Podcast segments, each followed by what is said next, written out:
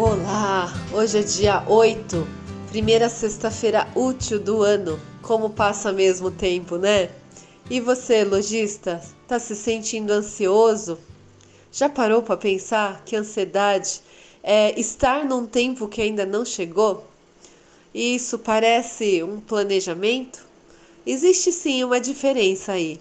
O planejamento você está vivendo lá no futuro para poder visualizar todas as possibilidades. E a ansiedade é você estar no presente, porém com a cabeça e o corpo lá no futuro. E, e aí o que a gente perde como ser humano? A gente perde tudo que está sendo vivido agora, aqui agora. Pense nisso. Vamos lá, voltar no nosso planejamento que a gente iniciou já desde quinta-feira passada e ontem nós fizemos um desenho dessa jornada do caminhar do seu cliente até ele chegar à sua, à sua loja, dele escolher a sua loja, né?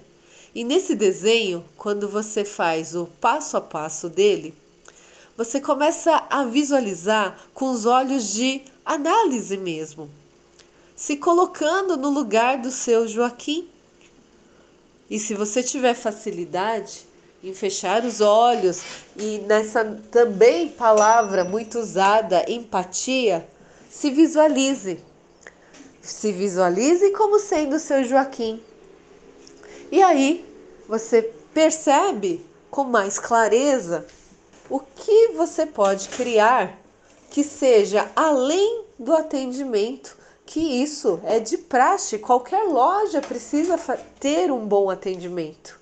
E o que mais você pode fazer que se, é, se destaca como sendo diferencial? Quando você entrega esse valor para o cliente, que também é outra palavra está sendo bem usada. Valor não tem nada a ver com preço. Valor tem a ver com, com essa entrega que você, você dá e surpreende o seu Joaquim. Putz, é só aqui nessa loja que eu sou surpreendido. Talvez ele nem fale, mas se surgir isso, nossa, parabéns.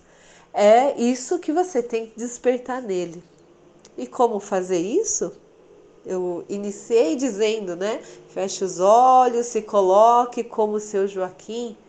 A nossa mente, ela é tão poderosa que ela tem essa capacidade sim dessa palavra empatia, se colocar no lugar do outro. E você, conhecendo a loja muito bem do jeito que você conhece, isso se torna um exercício fácil.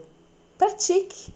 E a minha contribuição é essa. O próximo passo do seu planejamento vai ser criar serviços diferenciados para esse público específico do nosso exercício.